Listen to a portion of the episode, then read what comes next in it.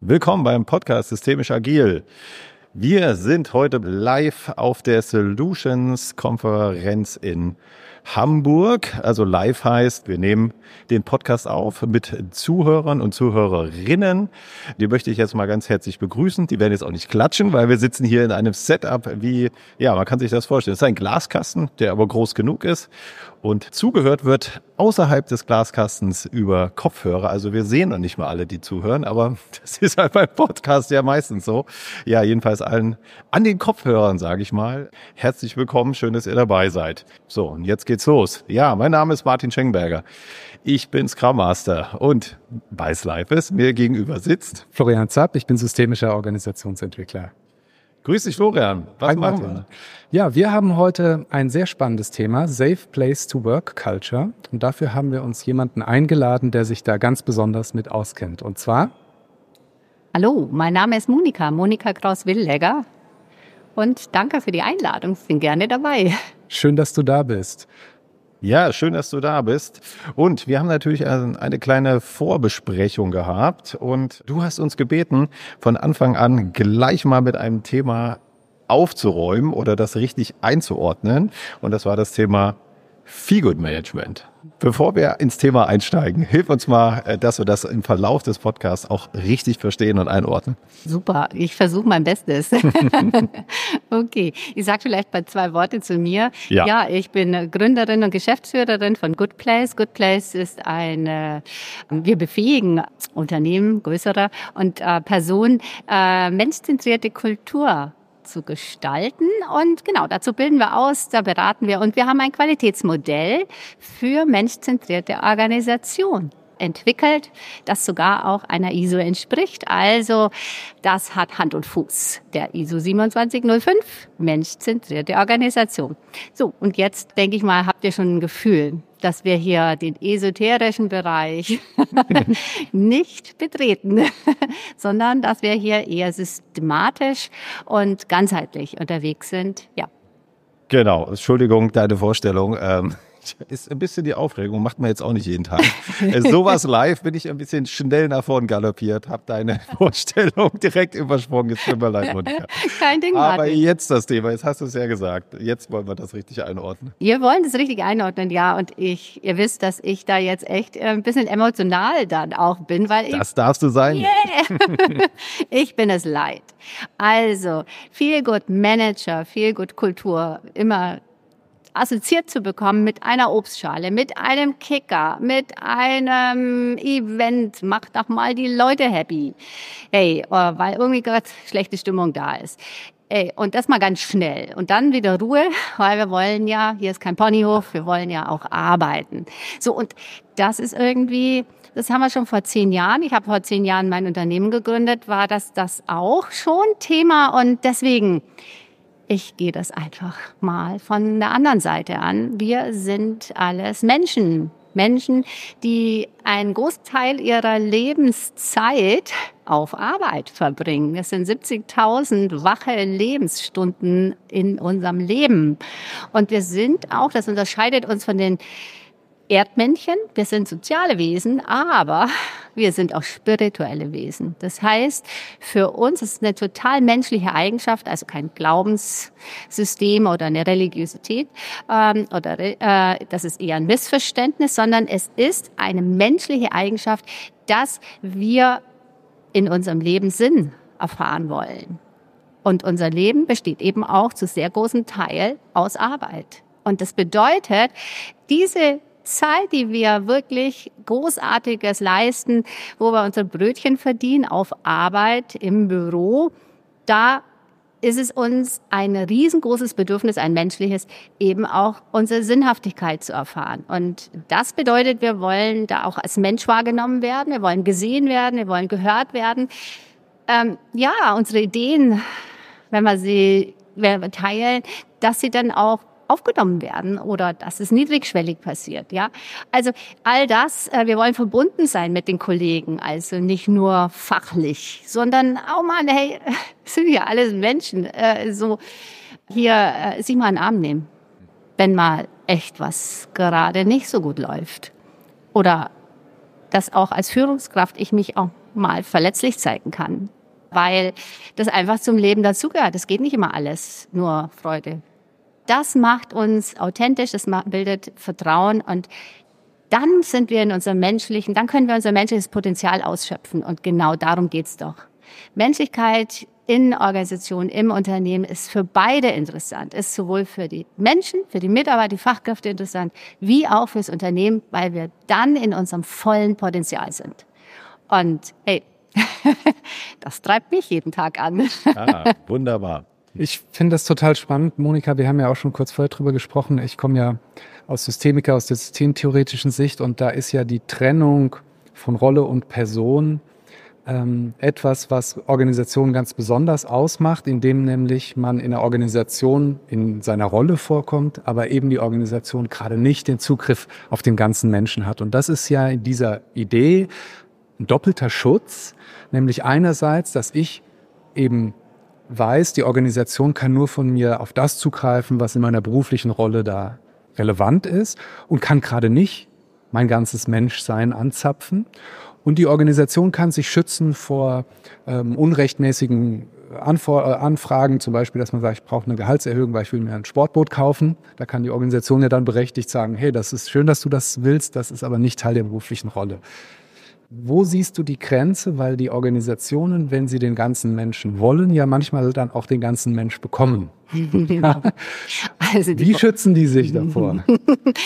Also als allererstes die Wortwahl nochmal, äh, die bei mir, wo ich ein bisschen hängen geblieben bin, zugreifen. Mhm ja, das ist irgendetwas, ich hole mir etwas. Also, und das ist eher, die andere Person gibt das freiwillig nicht her. Mhm. So würde ich das jetzt mal interpretieren. Mhm. Also so ein bisschen, wenn wir uns mal eine ganz andere Perspektive einnehmen, gerade jüngere Generation, für die ist es immens wichtig, dass äh, sie in ihrer Arbeitszeit eben diesen sinnhaften Teil äh, erfahren. Und äh, der sinnhafte Teil ist nicht nur, dass ich mich dort verwirklichen kann, sondern der sinnhafte Teil liegt für viele eben auch im Bereich Nachhaltigkeit, dass ich hier ähm, mein, mit meiner Arbeits-, mit meiner Lebenszeit dazu beitrage, dass zum Beispiel unsere Umwelt, unser Planet nicht noch mehr eben ausgebeutet oder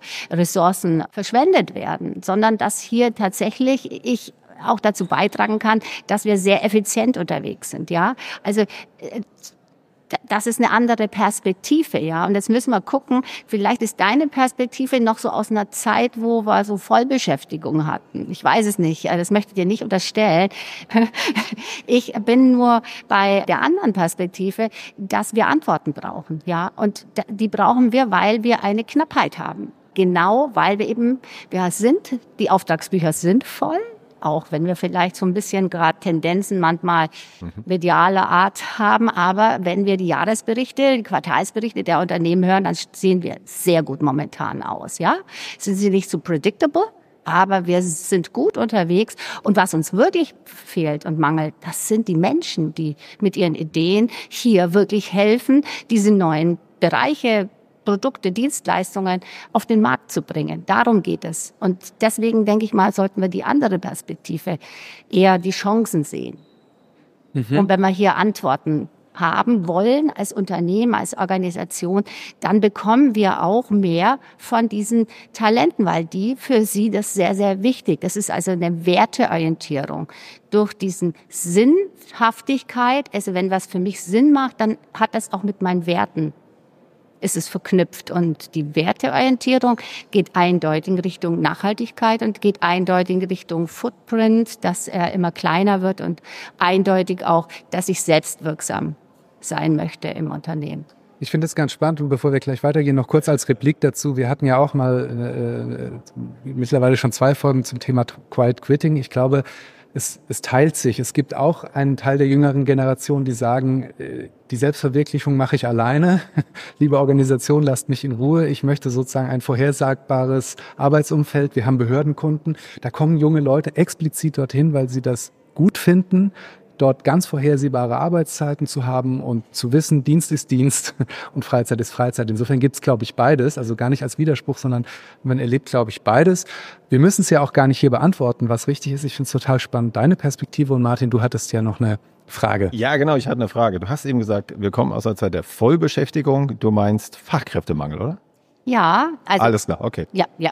Im Sinne genau Vollbeschäftigung und da draußen standen immer genug Menschen, die genau. uns äh, geholfen haben, genau. diese Aufträge abzuarbeiten. Genau, ich wollte es nur. So, äh, sorry, das war nicht ganz nee, Kein Problem, ich wollte es nur einfach klar machen hier mit dem weiteren genau. Verlauf. Mhm. mhm.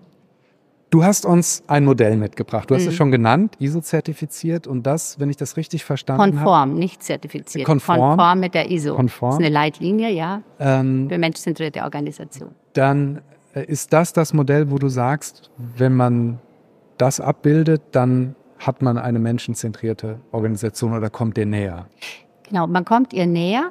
Eine menschenzentrierte Organisation ähm, äh, ist ähm, ein Modell, das sich auf der einen Seite sehr stark an der gesetzgeberischen, regulativen Seite orientiert. Da hat der mhm. Gesetzgeber in Deutschland sind wir sehr gut mit Arbeitssicherheit mhm. und äh, mit ethisch äh, äh, äh Leitlinien äh, und das dehnt sich mittlerweile auch auf das Wohlbefinden aus, also Safe Space oder persönlicher Wachstum. Das ist dort äh, auch ein, ein, Teil davon. Auf der anderen Seite sind aber ähm, die Anforderungen der Wissens Wissensarbeiter, ich beschränke das jetzt mal auf Wissensarbeiter, weil wir hier ja auf der Solutions auch sind und das ist auch unsere Zielsetzung.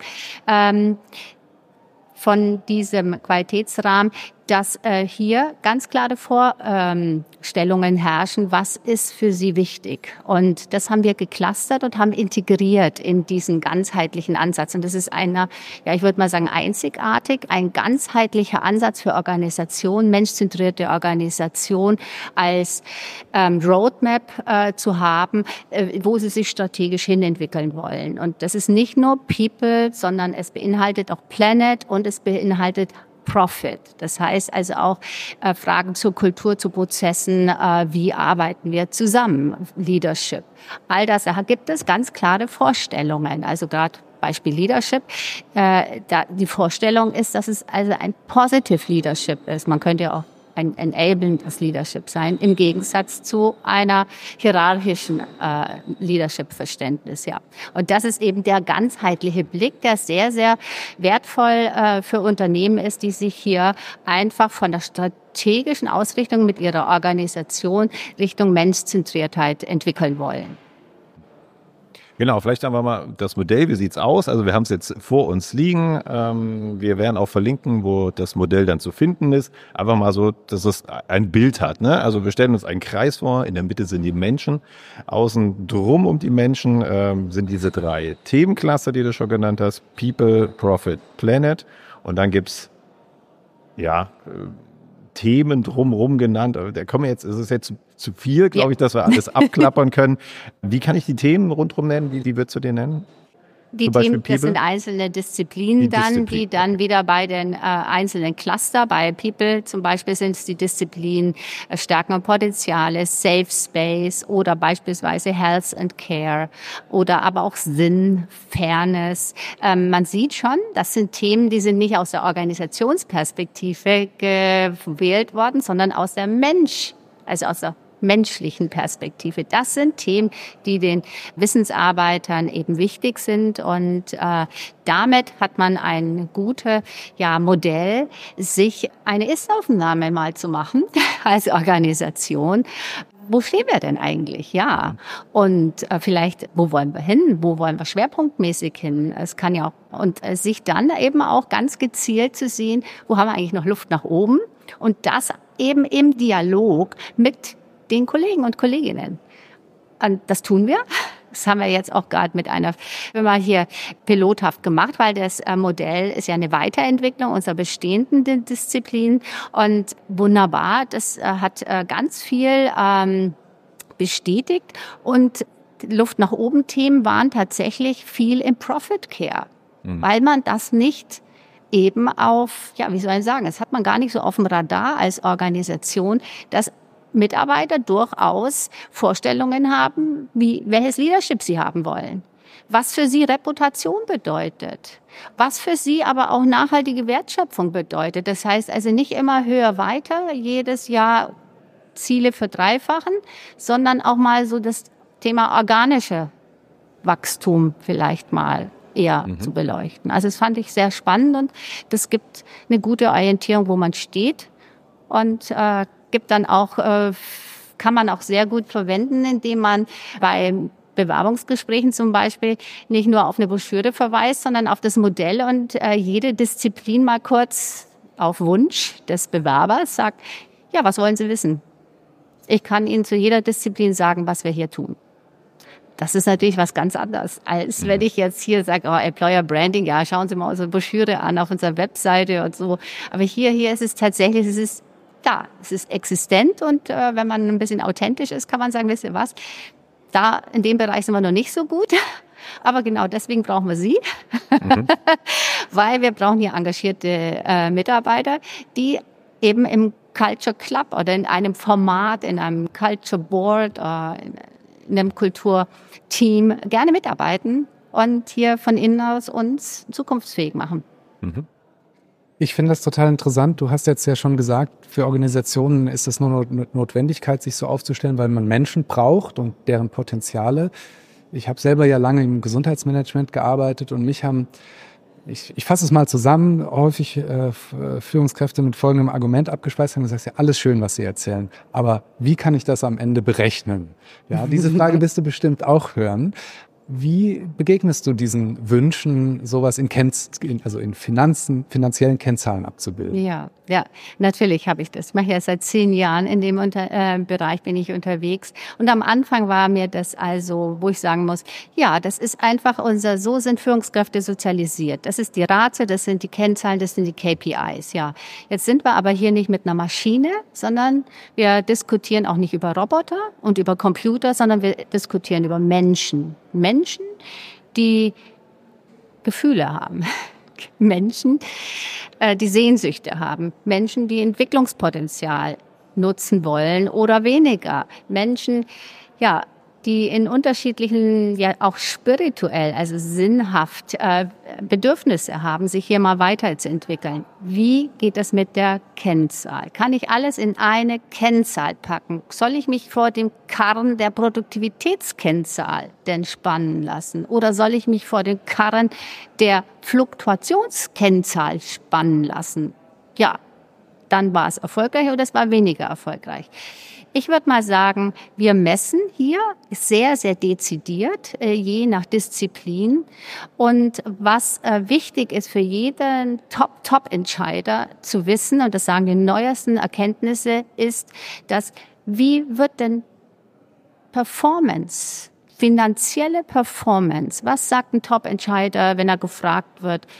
Ja, wenn wir jetzt die finanzielle Performance äh, anschauen, was ist Ihnen hier wichtig? Auf was schauen Sie? Dann sagt er auf Regeln oder Sie, auf Prozesse, auf Führungsarbeit.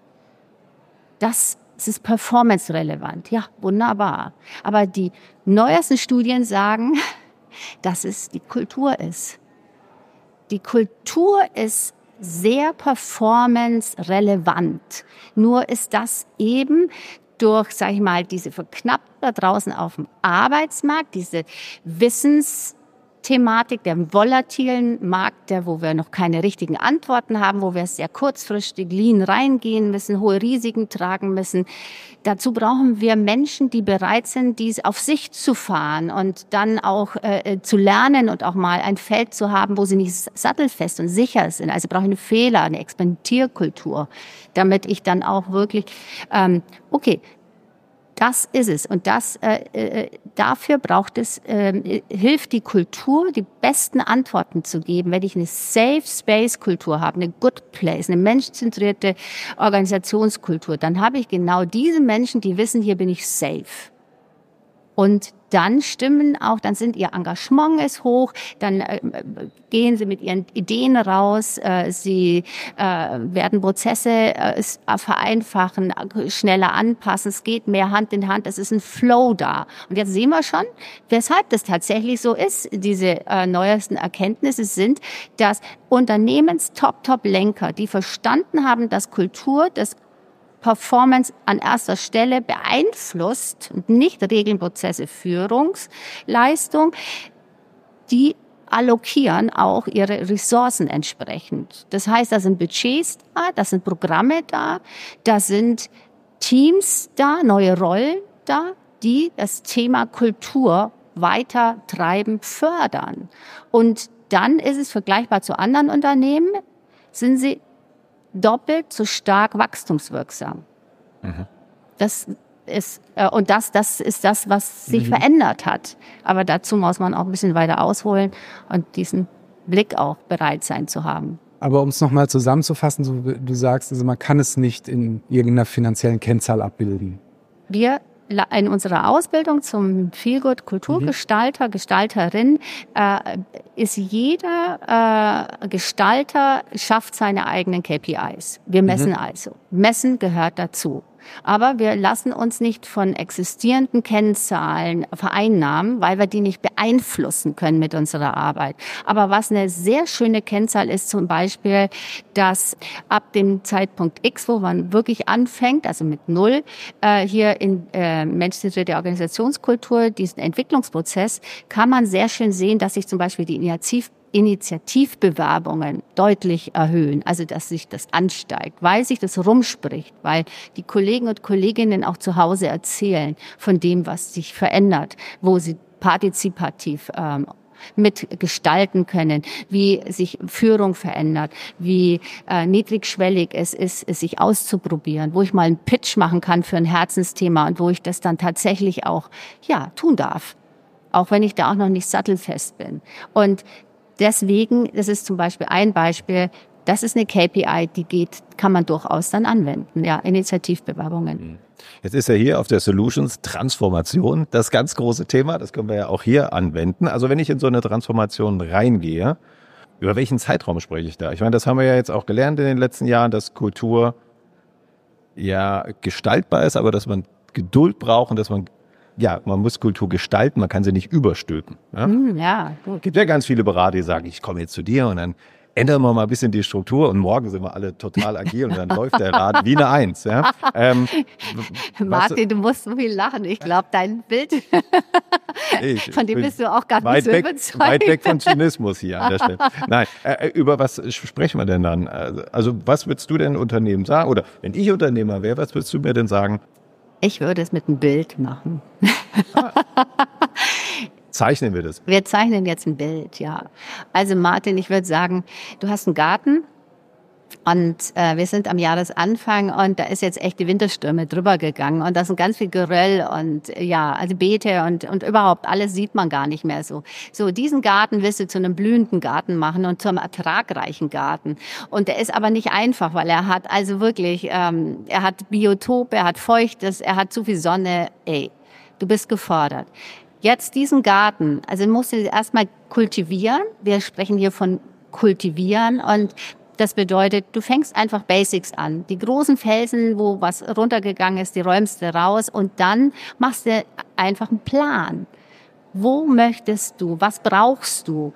Wo hast du Schattengewächse, die mehr Schatten brauchen? Wo brauchst du Gewächse oder möchtest Gewächse haben, die sehr viel ja, mehr Wasser brauchen? Und, und was möchtest, was für Bäume, was für Früchte, was für Blumen möchtest du haben, ja, und all das. Und dann hast du den Plan und dann fängst du an und dann fängst du an, vorzubereiten, auszusehen und so fort. Und dann hast du die erste Ernte im Sommer. Aber das ist immer noch kein ertragreicher blühender Garten, sondern da kommt dann der Herbst und dann hast du viel gelernt, weil das Wetter war ja unpredictable und na, viel trocken.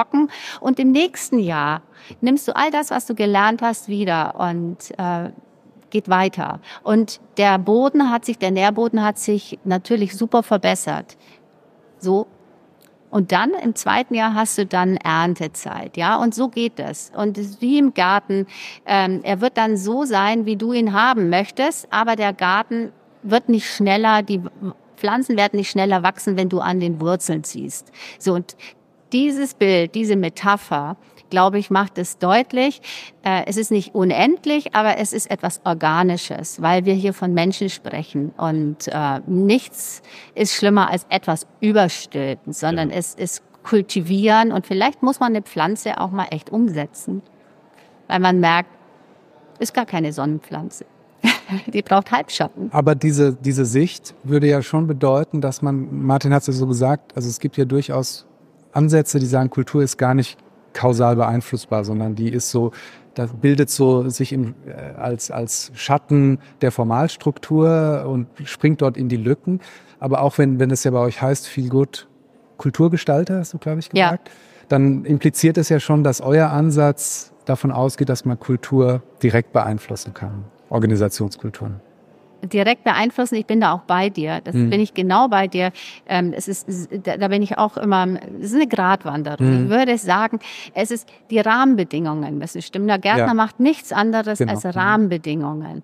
Und auf den Samen hat er auch keinen Einfluss. Ne? Absolut. Und auf die Pflanze, die da irgendwie aus einem anderen ja ähm, neben Nachbargarten geschenkt wird oder, oder rüberwandert, hat, weiß er auch nicht äh, so gut Bescheid. So, das mhm. heißt also, wir schaffen Rahmenbedingungen, worin ähm, ja, werteorientierte Kultur ähm, ähm, sich entwickeln kann und setzen auf die Prinzipien Partizipation, Selbststeuerung eine Chance ist. Also Engagement trifft auf Menschen oder Angebote des Engagements einladende für Menschen, die da bereit sind. Das sind aber nicht alle bereit. Mhm. Wie du das auch sagtest. Manche wollen gar nicht aber sie fühlen sich trotzdem wohl, weil sie sagen, ich habe einen sicheren, predictable, also vorhersehbaren Rahmen und es passieren tolle Sachen.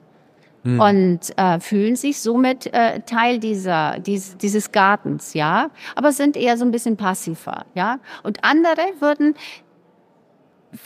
gar nicht länger bleiben, wenn sie nicht mitgestalten können. Das sind dann die, die eher sich jetzt Energie reingeben wollen, weil sie sagen, wow, äh, ich kann hier ähm, ich kann hier einfach mein, ja, meine Ideen können hier, äh, kann ich hier umsetzen. Wie großartig ist das? Ja, also es sind ja, Rahmenbedingungen. Ge gefällt mir sehr gut, weil in der Tat der Gärtner äh, streckt ja nicht die, den Baum oder so und dann ist er größer, sondern der, und der macht vielleicht auch Dinge, die man nicht vorhersehen kann, dieser Baum. Trotzdem gibt es natürlich so Vorhersagewahrscheinlichkeiten. Also Gießen ist schon mal besser als nicht Gießen. Gießen, Kompost geben. Ja, genau. Äh, genau. Okay. Planen. Genau, das sind wir ziemlich meta jetzt mit einem Garten. Äh, genau. Jetzt mal wieder back to business. Kannst du denn mal typische Maßnahmen nennen, so wo du sagst, das hat gut funktioniert, das funktioniert meistens? Ja. Ja, da habe ich auch schon so ein paar Essentials. Ich will euch da jetzt nicht überfordern, aber Essentials sind tatsächlich, also es muss ähm, eine Person oder von der Größe des Unternehmens ein ganzes Team für Kultur äh, existieren, aufgebaut mhm. werden. So und ähm, das muss nicht äh, von außen kommen, sondern meistens sind nämlich diese großartigen Menschen schon Teil der Organisation. Und die haben das im Schatten gemacht, mhm. informell gewirkt, indem sie einfach ihren Freiraum genutzt haben, indem sie Regeln wertebasiert äh, für sich äh, interpretiert haben, indem sie Budgets einfach diese äh, verfügbar haben, einfach schon hier platzieren. So. Und diese Menschen und Teams, die brauchen ein ganz starkes Mandat für mhm. Kulturgestaltung mit System. Also es braucht einen Systemansatz, dass wir nicht aus dem Bauch raus agieren, sondern dass wir nachhaltig kontinuierlich Kultur gestalten. Da haben wir einen Ansatz, haben wir ein Feel-Good-Management-System, das auf dem klassischen äh, Plan, Do, Check, Act äh, äh, basiert. Und genau das ist ein Essential. Also das Mandat der Geschäftsführung, damit natürlich die Ausstattung, auch die klare Signal, das ist uns wichtig und die organisatorische Verankerung das kommt immer darauf an, wo das Unternehmen steht. Ist es noch sehr hierarchisch oder ist es schon netzwerkorientiert unterwegs? Da gibt es erste Ansätze, ja. Mhm. Ja, das ist ein Essential. Und dann würde ich sagen, ganz klar, ähm, niedrigschwellig anfangen, niedrigschwellig einladen, äh, neugierstiftend weil wir wollen eben niemanden das Gefühl geben, wir greifen jetzt auf deine ganz persönlichen Bereich zu, sondern das sind Angebote, Einladungen. Und das sind Themen, die man natürlich hervorragend platzieren kann, wenn man vorher eine Analyse gemacht hat. Also und das ist eben auch, was wir tun, dass wir den Unternehmen mit einem mit einer Ist-Analyse erstmal zur Seite stehen, um wirklich, äh, dass sie ein Gefühl dafür kriegen, wo stehen wir denn? Und dann den Rahmen haben wir ja mit unserem Qualitätsmodell und wo wir immer gucken, und das ist ja so, das ist, wir schauen, was läuft gut. Das ist immer. Es wird sehr stark vergessen und wir gucken, wo ist Luft nach oben. Und ihr merkt schon, ich verwende jetzt auch positiv klingende Worte. Also ich gucke jetzt nicht, wo fehlt noch was, sondern das ist auch, das wird auch kultiviert. Wir kultivieren eine, eine achtsame Sprache. Wir sprechen auch nicht mehr so nur von Fehlern oder so stark. Das Wort gibt's natürlich noch, aber wenn, dann sprechen wir vielleicht von einer Experimentierkultur statt von einer Fehlerkultur, weil das ist es letztendlich, was man ja kultivieren wollen, ja? Mehr experimentieren, mache ich mehr Erfahrungen. So, also eben diese so, solide Analyse. Und wenn ich die habe, dann weiß ich auch genau bei Luft nach oben, was sind für Angebote. Und diese Angebote sind dann nicht vorbei an der Bedürfnis der einzelnen Belegschaft, sondern sie treffen voll ins Herz. Und wenn ich dann noch die Angebote für hochpriorisierte Themen habe, wo wirklich ein Großteil der Belegschaft sagt, ja, da müssen wir jetzt ran, weil das, ähm, dann habe ich auch natürlich eine Bereitschaft, auch ein Engagementlevel, wo ich sage, wow, großartig. Und das Schöne ist auch, dass wir als Führungskraft auch gespiegelt bekommen oder als Top-Leader, hey, wir machen auch ziemlich viel richtig in der Vergangenheit. Und ich finde, das ist ganz oft vergessen, wird es. Wirklich, das ist auch nochmal so, da kann man, das ist auch eine tolle Bestätigung. Also da kommen von uns, zum Teil ist es sehr emotional, wenn man hört, weshalb seid ihr so gern jetzt oder hier in dem Unternehmen schon über eine gewisse lange Zeit. Und ja, dann, dann kommen genau die Themen. Ich würde gerne nochmal auf die Funktionen des oder der Feelgood Managerin, des Feelgood Managers zum Abschluss ein bisschen eingehen. Was ist deren Aufgabe bei dem ganzen Prozess? Du hast uns gesagt, es ist essentiell, dass es sowas intern gibt und dass man diese Ressourcen nutzt. Ähm, was machen die so im Alltag? Ist das eine Vollzeitstelle? Macht man das on top? Was für Tätigkeiten machen die so?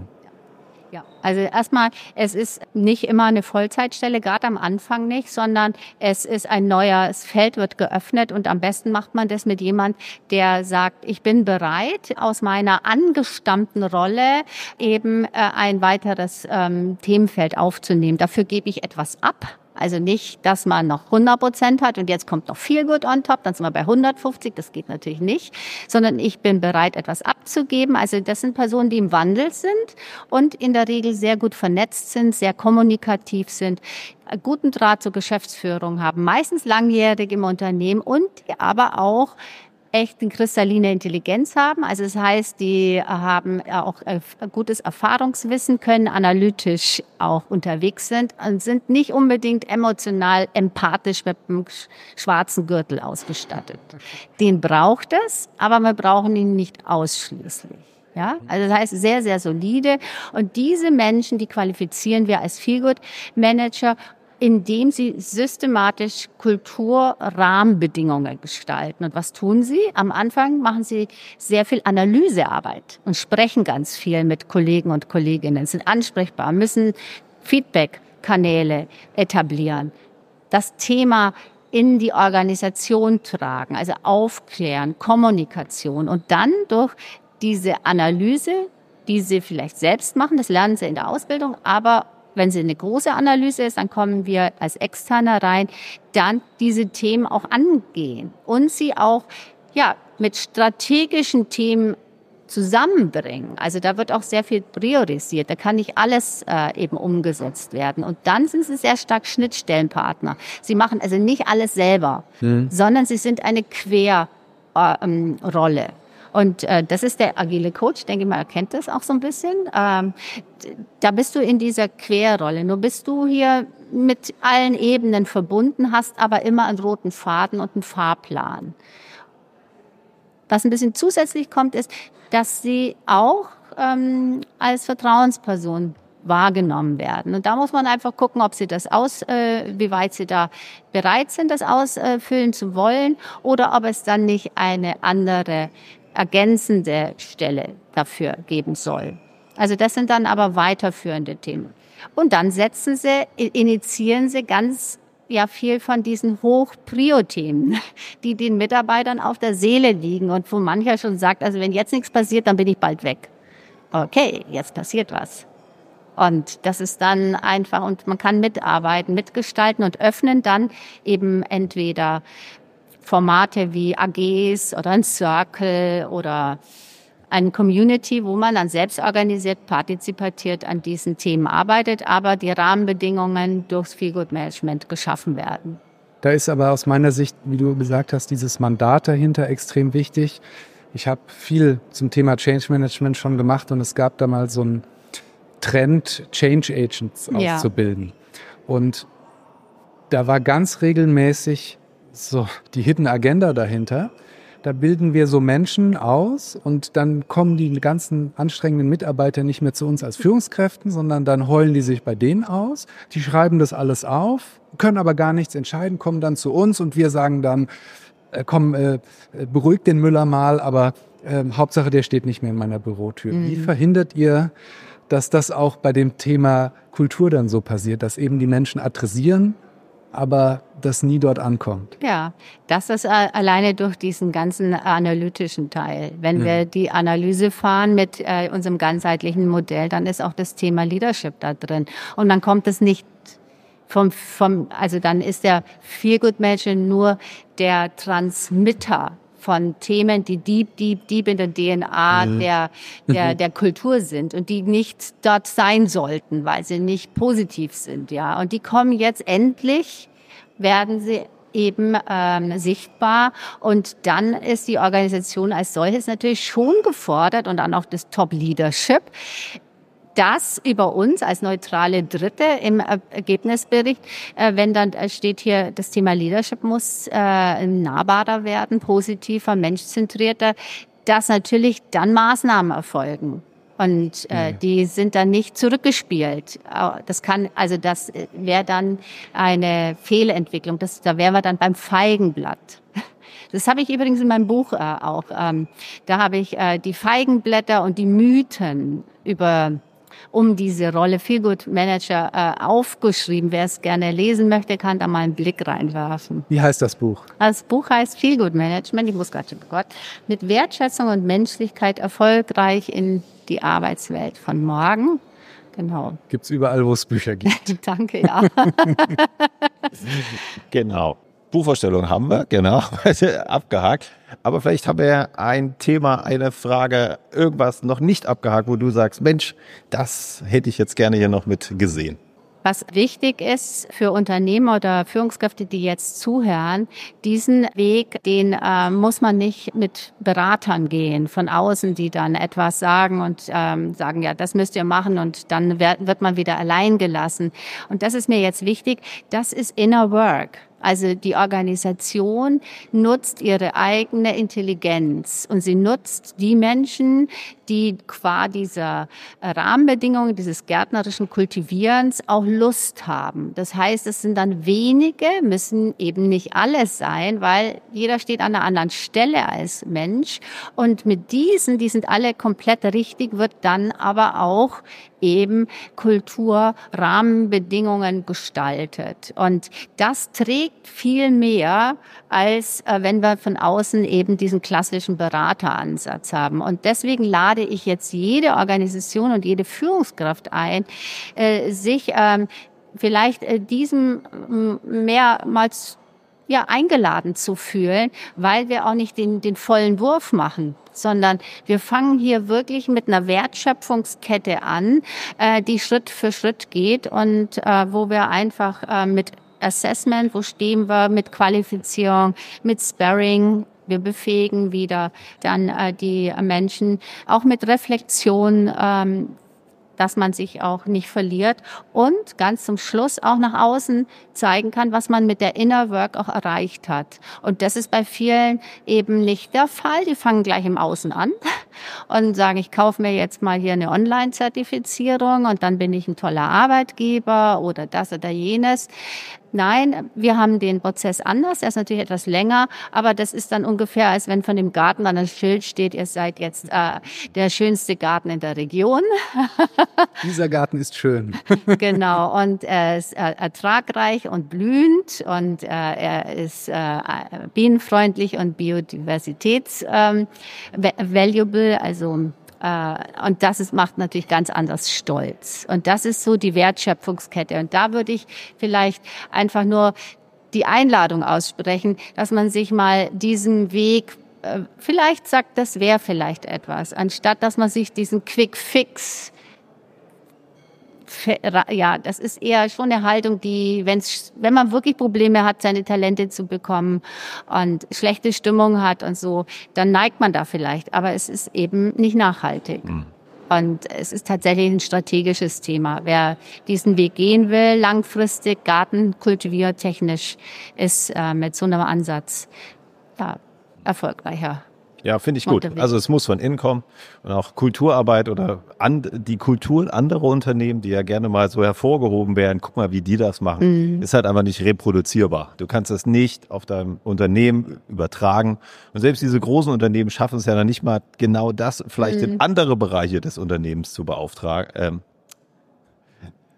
Jetzt fehlt mir das Wort. Übertragen? Zu übertragen. Dankeschön. Mhm. Zu übertragen äh, und dann wirklich das zu verankern. Also da muss sogar meiner Meinung nach, also klar, gibt es eine unternehmensweite Kultur, aber am besten jedes Team für sich schauen. Was, hm. Wie nutze ich das am besten? Für ja, Martin, das ist genau richtig, weil wieso ist es denn so? Weil jedes Unternehmen einzigartig ist, weil die Menschen, die da drin ihre Lebenszeit und äh, in ihre Arbeitszeit hineingehen, ihr Engagement eben auch einzigartig sind. Und das ist es. Es ist eben äh, ein etwas sehr Individuelles und deswegen ist es gut, wenn man bei sich innen, innen, innen, innen hineinguckt und wirklich die DNA, äh, die, die da ja ist, aber die bloß nicht sichtbar ist und da so ein paar, sage ich mal, ähm, ungesunde Tendenzen hat, äh, die dann äh, auf eine gesunde, blühenden, geistig wie auch erfolgreich performancemäßigen äh, Pfad bringt. Und genau, also stimme ich dir absolut zu.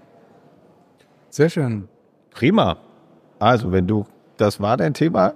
Das war mein Thema. Vielleicht wer noch wissen will, wo, wo er Menschen trifft, die da so ticken ja. und äh, unterwegs sind, der kann ähm, im November haben wir vom 17. bis 18. November ein Good Place Camp für unsere Community. Das ist ein Camp, also ein Barcamp-Ansatz, wo wir Impulse haben, aber wo ganz viel Themen reingebracht werden von den Teilnehmern. Also gerne da äh, sich bei uns auf die Newsletter setzen, auf der Webseite und äh, vielleicht ist es was. Wo für ist den das? Einen. In Hamburg. Auch in Hamburg. In Hamburg, ja. Wir sind ein Hamburger Standort. okay. Monika, vielen Dank für das Thema Feel Good Management. Von meiner Seite aus, danke, viel Spaß noch bei der Solutions. Super. Schön, danke, dass du hier warst. Danke, Florian. Hat mir sehr viel Spaß gemacht, Florian und Martin. Nochmal vielen Dank. War schön.